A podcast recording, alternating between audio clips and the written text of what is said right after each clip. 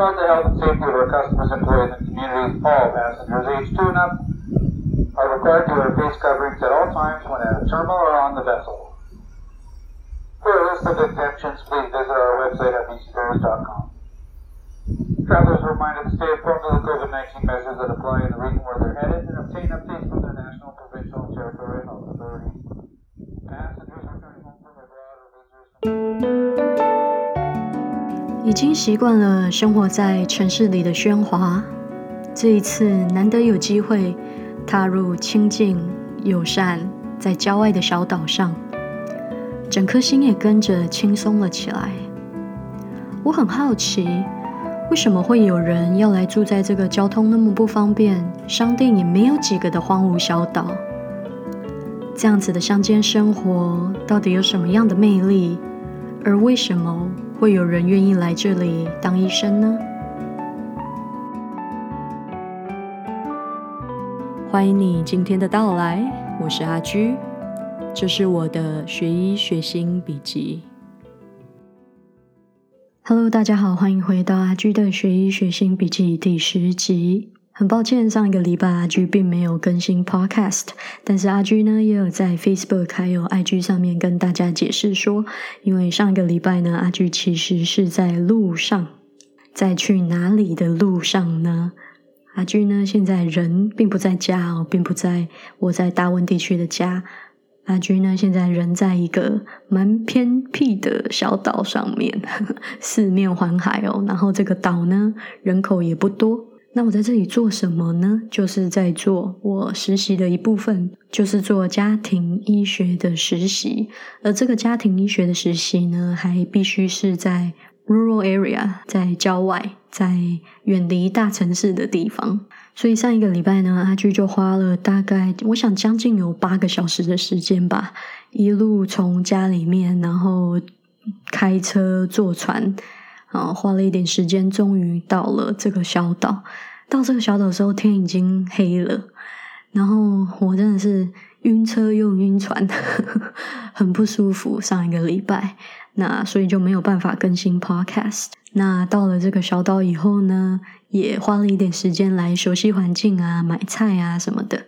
那这个小岛位于哪里呢？阿菊就不说了哦，因为呢，这个小岛人口。比较少。如果阿居提到一些 case 啊，或者是提到一些病人的状况，就太有机会可能会被暴露他们的身份。那所以为了保护病人的隐私呢，阿居就不透露这个小岛在哪里了。不过你可以看到，在加拿大 BC 省的沿岸呢，有非常多的小岛屿哦。呃，最大的呢叫做 Vancouver Island，它的 size 跟台湾其实差不多大。不过阿居不是在那个大岛上面，阿居是在某一个小岛哦。那可想而知，这样子的小岛风景当然是非常优美啦。阿居现在住的这个地方呢，算是一个有点像，如果你看那种以前美国老式的旧电影，有的时候会看到那种 motel 或者是 inn 那种旧旧的一种旅馆，这样在这里住了一个月，所以阿居会在这里待一个月。然后很漂亮的是，我的我的那个窗户看出去就是一个 marina，就是一个码头，然后有海，然后有一点有一点风景，所以整个人是感觉是来度假的，真的有一部分是抱着度假心情来的。其实这个 rural family practice 这个郊外的家庭医学实习呢，是很多学生都非常期待的，因为首先可以远离。家里面，然后到一个新的风景好，通常风景都很好了，因为在郊区嘛。到一个郊区，然后去住一个礼拜，去体验，所以是带着一个很轻松、很愉悦的心情过来。尤其是结束了之前啊，将近两个多月在都是在医院工作，嗯，然后现在到了家庭医学的实习，到了郊外，他是换了一个环境啊，在 practice medicine 在。学习医学，所以对于很多同学来说，这都是一个很好玩。嗯，实习这一年呢，三年级实习这一年，非常令人期待的一个一个阶段。那上个礼拜阿居到了这个小岛的时候，天已经黑了。加拿大冬天天黑都很晚哦，现在大概四五点天就黑了吧。反正阿居到的时候天已经黑了，然后我开在路上，真的是老实说有点害怕。欢迎你到脸书或者是 IG 看我 PO 的照片哦。路上是一盏路灯都没有，然后非常非常的黑。我开车都要开远光灯 才看得清楚，然后就很黑很黑很黑。然后我从下船的地方一路开到我住的地方，大概虽然不久，因为它是一个小岛吧，大概也要十来分吧。但是那条路感觉好长哦，因为没有交通号志嘛。当然，这路上是没有什么红绿灯啊什么的，但是路还就感觉开起来很长，尤其又很黑，然后旁边都是树这样，然后一个人都没有。然后一台车也都没有，可是那个时候又不是三更半夜那么晚哦，就只是可能，我想那个时候大概六点吧，六七点左右。但是那天天气很好，所以抬头看都是星星，非常的美，非常的美，就是满天星那种感觉。因为这里小岛上面没有什么光害。那我开一开，开一开，开一开，就诶突然吓了一跳，因为我看到突然旁边出现一只四只脚的不知道什么东西，然后我就紧急刹车停下来一看，哦。原来是一只鹿，后来我才得知说，这个小岛鹿非常非常的多，多到就是这边的人已经不觉得那些鹿很可爱了。那些 deers，我还是在觉得他们很可爱的阶段呐。然后听说呢，就是这些鹿呢，已经知道，就是说有哪些哪些那种马路柏油路不可以不可以踩，这样，所以他们都会待在待在那个路的旁边，然后有的时候会离。离马路有一点近，那我这我遇到的这只 deer，遇到的这只鹿呢，就是就是这种情况。然后就哦，OK，这里有鹿，然后就继续开开开，因为我开着远光灯嘛，稍微可以看得到旁边那个树林面有什么。我就突然看到有一大排一整排的南瓜，当然都是磕过的南瓜，然后上面这个南瓜上面画了各种鬼脸，然后我就想说，哦，Halloween 万圣节才刚过。然后那些南瓜这边的居民很可爱哦，他们把那个南瓜就这样排排站排在那个路上，所以晚上走过去还蛮就是蛮阴森的，一路上全部都是南瓜这样，然后一颗一颗南瓜头，然后每一个都是有不同的表情这样，然后我最后呢就终于就是回到我的我住的地方 check in，隔天早上呢才能去做一些旅游，早上起来就哇。我的窗户外面的这个海湾好美啊！啊，因为这边四面环海嘛，我就到了岛上。刚好那一天上个星期天啊，天气很好，我就到了岛上呢，到处走一走、逛逛。逛完以后，就还蛮羡慕住在这里的居民呢。他们真的住在一个空气好、阳光好，然后当然四面环海也很好的一个地方，非常的宁静，非常的接近大自然。当然，有些人可能不会喜欢这样子的生活，或者是生活在这里，但他真的就非常适合退休来这里住。然后很多房子呢都盖在海边，所以你在家里面看出去呢，就会是一片大海。那上个礼拜天呢，天气很好，所以阿巨就趁这个机会到了这个岛上的各个公园、各个临海的公园去看风景啊，然后去他们的一些森林步道走一走。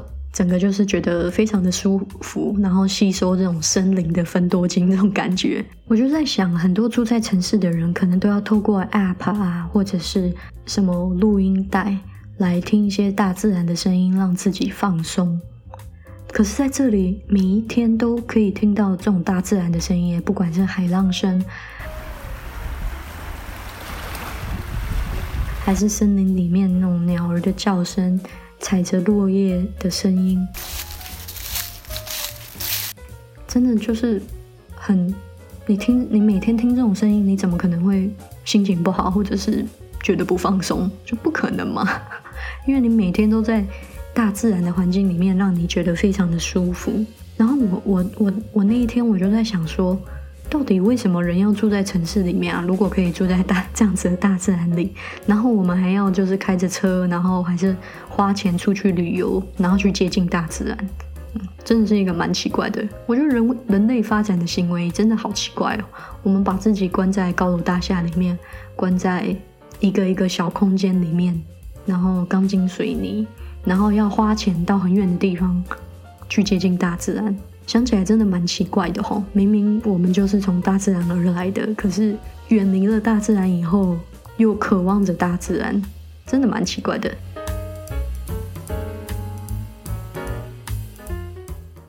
那么上周日呢，过了一天，当了一天观光客以后，周一我就开始在这个岛上唯一的一间医疗诊所实习了。那在这个医疗诊所里面工作的医生呢，都是家庭医生训练出来的。为什么一定要来郊区的家医诊所做实习呢？因为在这里通常可以学到非常多的东西。在郊区的家医跟在城市的家医有一个很大的不同的地方，就是在郊外的医疗资源是比较缺乏的，所以往往在郊外工作的家庭医生呢，他们所要扮演的角色就很多了。比如说发生一些什么紧急事件，一般在市区的人可能就直接去急诊室挂急诊。但是在这里呢，没有急诊室啊，所以就会直接到我们的诊所来。那在这里呢，加医就要做一个判断。当然，第一个要做紧急的处理啦，如果病人在很紧急的状态，然后再就是要做判断，看是不是要把他们送到邻近的医院去，让他们坐上船，然后到医院去。再来呢，很多时候在这里的家庭医生呢，可能也是接生的那一个人，可能也是开刀的那一个人。总之，大大小小的医疗室呢都要包办。有的时候，在 BC 省其他地方，还有包括这个岛上，我们还有医疗直升机。有必要的时候呢，是可以用直升机把病人送出去的。那在台湾的朋友可能对于加医会比较不熟悉哦，因为在台湾的医疗系统跟加拿大有很大的不同。很多人会抱怨在加拿大的医疗体系有一点慢，因为你不管要看什么样的专科医生，你好像都一定要先经过加医。那在加拿大是这样子的，每一个病人呢，最好的情况下是都会有一个固定的家庭医生。那这个家庭医生呢，我们一般俗称是 general practitioner 或者是全科医师。他们的 training 呢，最主要的就是 focus 在长期的。建立与病人之间的医病关系，然后以全人的姿态来看整个病人的医疗需求。那这个东西呢，是只有加医科呃可以做到的。呃，其他科、其他专科呢，可能比如说心脏科的专科医生，他就只会看心脏；内分泌科的内分泌科医生，可能就只会看你内分泌相关的问题，诸如此类一点点的。而加医科家庭医生所扮演的角色呢，就是当你在有医疗需求的时候，他是你的第一道防线，也是你第一个去接触的那个入口、那个切入口。那他也会为你呢做更全面的医疗安排跟照护。通常我们一个人生病，很多时候尤其年纪大了，可能有的毛病不止一个，你可能有心脏病，但是可能。At the same time，同时你也有，比如说一个什么样的肿瘤，因为这样子你就要又要看心脏科医生，然后又要看肿瘤科医生。心脏科医生跟肿瘤科医生，他们两个互相不认识，并不知道肿瘤科医生对你有什么安排，心脏科医生对你有什么安排。所以在加拿大呢，他的医疗体系是每一个病人呢，在理想的状况下，会有派去一个家庭医生，那这个家庭医生就会跟心脏科医生、肿瘤科医生保持联络，然后这些专科医生呢，都会跟你这一位家庭医生做你医疗上面的沟通。那家庭医生也会比较知道全面的你在吃什么药，你的医疗安排是什么。为你做最好的安排，这个呢就是家庭医学啊与其他专科不一样的地方，一般也称全科医生或者是 general practitioner。那很遗憾的是哦，家庭医生是每一个病人都需要家庭医生的。很遗憾的是，嗯，在 BC 省很多人是没有家庭医生的，因为医生不够。那在郊外地区就更不用说了。这个郊外地区呢，医疗资源本来就短缺，所以在这边是很缺医生的。所以，比如说，我们就我们这个小岛来说，只有很少的家庭医生在看整个岛的病人。那光是这整个岛的病人就已经让他们忙不过来了。那除了一般做家庭医生的工作呢，他们还要肩负急诊医生的这个责任。那我们这个小岛上是没有医院的哦。最近的医院呢是要坐船出去的，而有一些郊区的医生呢，可能附近有一个小医院，那他们也会同时的在这个郊区的小医院呢做，比如说内科医生的工作。住在医院的住院病人呢，也需要他们照顾。那有一些家庭医生呢，也会比如说担起妇产科医生的责任，或者是麻醉科医师的责任，或者说能够做一些简单的手术。所以在郊外的家庭医生呢，他们的真的是十八般武艺，样样要精通。跟在城市的家庭医生呢，可能他们的生活跟工作形态会不太一样。这也就是为什么在三年级实习的时候，能到郊外来跟郊外的家庭医生做学习，是很有趣的一件事情。那阿居已经工作了一个礼拜，觉得很好玩，因为这里的人都非常非常非常的友善，友善到我都觉得哇。我真的 feel very welcome here，觉得我是受欢迎的，是是被这个岛民所接受的，即便我是一个外来的小医学生这样子。那诊所里面的医生呢，也都很乐意教我这个医学生，也给了我很多机会自己看病人，然后自己来想需要做一些对病人做一些什么样的安排。然后我也有机会动了小手术哦，我觉得。嗯，很荣幸可以有这个机会，也有机会去做一些简单的缝针。那这些都是我很珍惜的经验，因为毕竟是我第一次，第一次在人体上面做缝针的动作。那个我们在缝针的时候，那个医生就直接把器具交给我，然后就说你来缝。还好我之前有做过练习哦，他把器具交给我的时候，我还不会太紧张。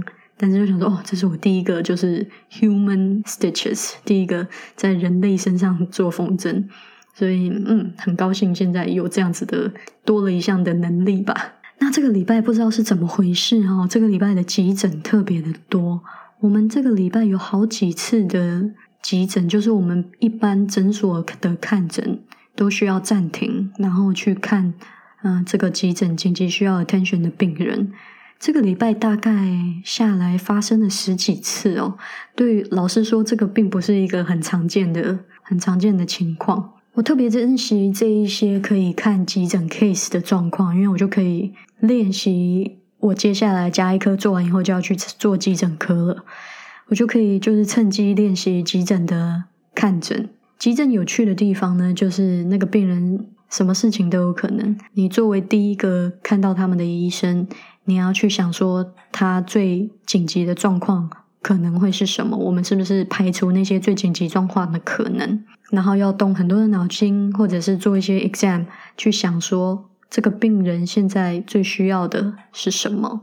尤其我们在小岛上面，其实所拥有的资源仪器是很少的，几乎是没有的。我们完完全全要看我们临临床上面的判断，就不像在大医院，我们随时是说哦，来给他照一个 X 光，来给他照一个 CT，电脑断层啊，随时都可以去照一个什么 ultrasound 的，随时都可以去抽血，随时都有中央 lab 中央的实验室在帮我们跑病人的血液样本，完全没有。我们很大的一个部分就是要。依靠我们临床上面的诊断，靠着我们的 physical exam，靠着我们的问诊，我们的病人他所描述的这些症状来做一个判断。那这个是一个很好的 skill to have as a doctor，就是身为一个医生这样子的技能呢是非常重要的。有的时候甚至因为岛上资源不多，所以当然救护车也不多。那曾经就有一个这个礼拜就有一个早上救护车。不够用的情况，我们就变得说没有办法把病人，病人没有办法过来诊所。我我跟我的老师呢，就要开车去病人所在的地方，然后去看他们的情况。这个是一个小朋友在上体育课的时候，疑似伤到了脖子，那我们就紧急的要跑到学校去去看这个小朋友怎么样啊？类似这样子的状况，这个礼拜发生了好几次。那因为。岛上的居民，就像我刚刚说的，这里很适合退休，所以的确是有不少的退休的老先生、老太太住在这个岛上。那老先生、老太太当然健康的状况就比较多嘛，所以这个礼拜也出现了好几次的 chest pain，也就是胸口闷痛肿。那通常我们最担心的呢，就是心脏病突发哦这样子的状况呢，这个礼拜就发生了好几次哦，就是好多病人来到我们诊所就说。哦，他的胸口痛、胸胸口闷痛，那我们就要做适当的检查来排除是心脏病发作的可能，因为那个会是我们最担心的其中一个的状况。通常发生这么多急诊以后呢，我们加医科的这一般看诊呢，就通通要被 delay，然后通通都要 reschedule，通通都要重新安排。那有些那在这种事情可能在城市就不会发生。不过这里的岛民呢都非常的 understanding，他们都知道这里的医生很少，所以有什么紧急状况呢，医生都要先去处理那些紧急状况。那一般的看诊呢，就需要再等待、再延后。虽然呢，这个礼拜发生了几个令人紧张的案例哦，但是我其实蛮感谢这一些经验的，因为这些都是很珍贵的经验，只可遇不可求。那也很感谢老师呢。给我这些机会，我们老师人超好的，对我也很好。嗯，我很期待接下来继续跟他学习。我觉得我们老师一个让我蛮佩服的点，就是他，你可以看得出来，他是一个非常 knowledgeable 的医生，他有很多的医学知识，经验也很丰富。我相信有很大一部分是因为来自于他一直以来的 training，一直以来的受训呢，都是在这些郊外的地区。当然，我不是说就是城市的医生可能就。经验没有那么丰富，不是这样子的，而是在城市跟郊外，他们的医学领域，因为人族群的关系，因为人的关系，还有整个资源分配的关系，会有很大的不同。他们 practice medicine，他们行医的这个模式可能会不太一样。我可以看得出来，我们老师对于他一直以来都是在郊外行做医生，然后他一直以来都非常喜欢在郊外做医生，他喜欢这种小。小社区的感觉，所以整个岛屿基本上都认识我们老师，因为这个这个岛上就这么几个医生而已，所以大家都认识他，大家也都认识他们的家人。那这个岛上也就这么几这么一些人哦，所以很容易就是大家都认识大家，谁家发生了什么事情，可能一下子就传遍了左邻右舍，这样是一个很温馨、很可爱的感觉。所以我相信在这里。行医在这样子的一个小社区里面当医生，他的满足感是很不同的，可能跟在城市里面、在闹区里面的那种当医生的满足感是不太一样的。因为在这里，除这些人除了是你的病人，他还是你的邻居，他是一个，他跟你的那个亲近度、跟你的那个熟识度，可能会比在闹区、在城市里面的医生。更亲近一点，所以他的确是有一个很大的魅力在哦。当然，我不确定以后我要走什么样的医学路线，现在还不确定我想要走哪一科。但是，我会希望在我成为医生的这条路上呢，可以多做一些郊外的经验，可以学到很多东西，然后也是很不错的体验。但会不会长期住在郊外行医呢？我就会打一个问号啦，因为毕竟。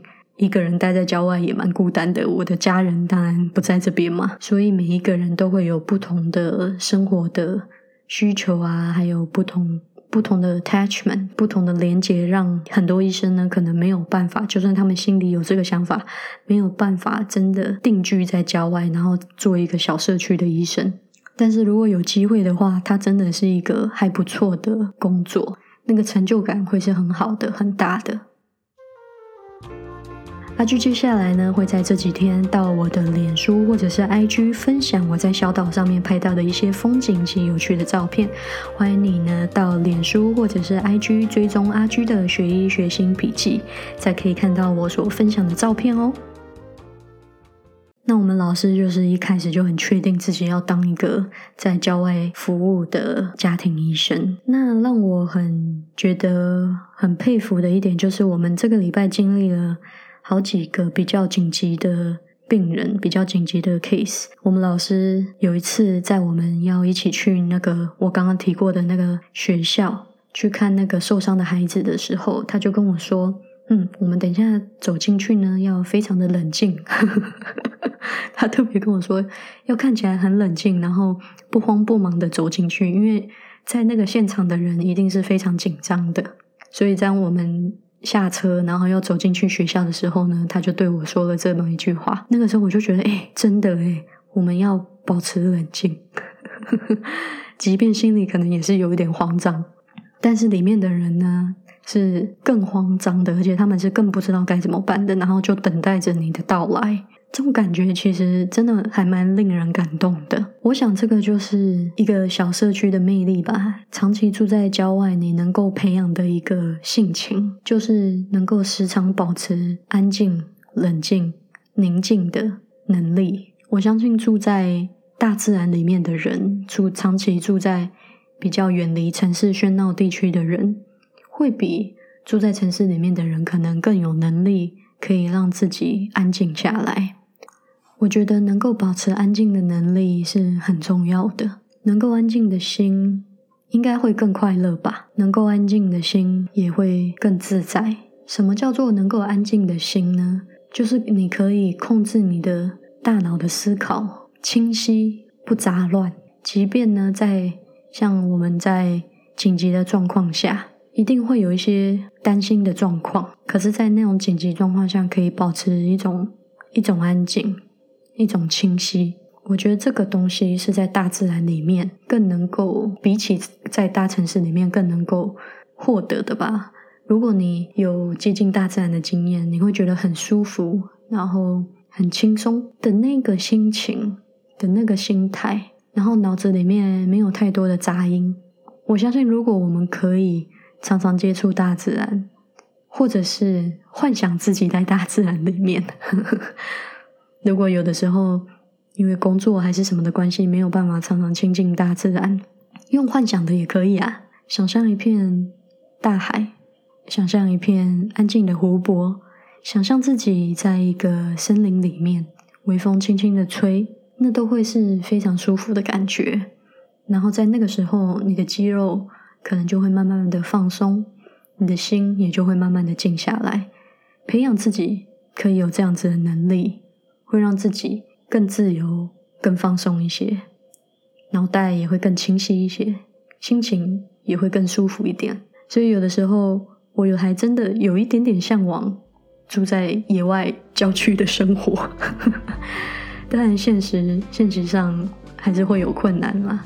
但是我一点都不介意，可以偶尔花长一点的时间住在比较偏远的地方。我觉得那会是很舒服的体验，所以我会好好的 enjoy 我在我接下来在这个小岛上的一个月。我记得我的小学老师在我的毕业纪念册上面留过一句话，上面写说：“智者乐山，仁者乐水。”这句话是孔子说的。然后他写：“愿你能常亲近山，接近水。”所以呢，阿居在节目的最后呢，也把这一句话送给你，送给各位听众。与你分享呢，我在小岛上面看到的一些景象，听到的一些声音，在此与你分享。欢迎你到我的脸书或者是 IG 去看这些照片哦。那么我们下次见，拜拜。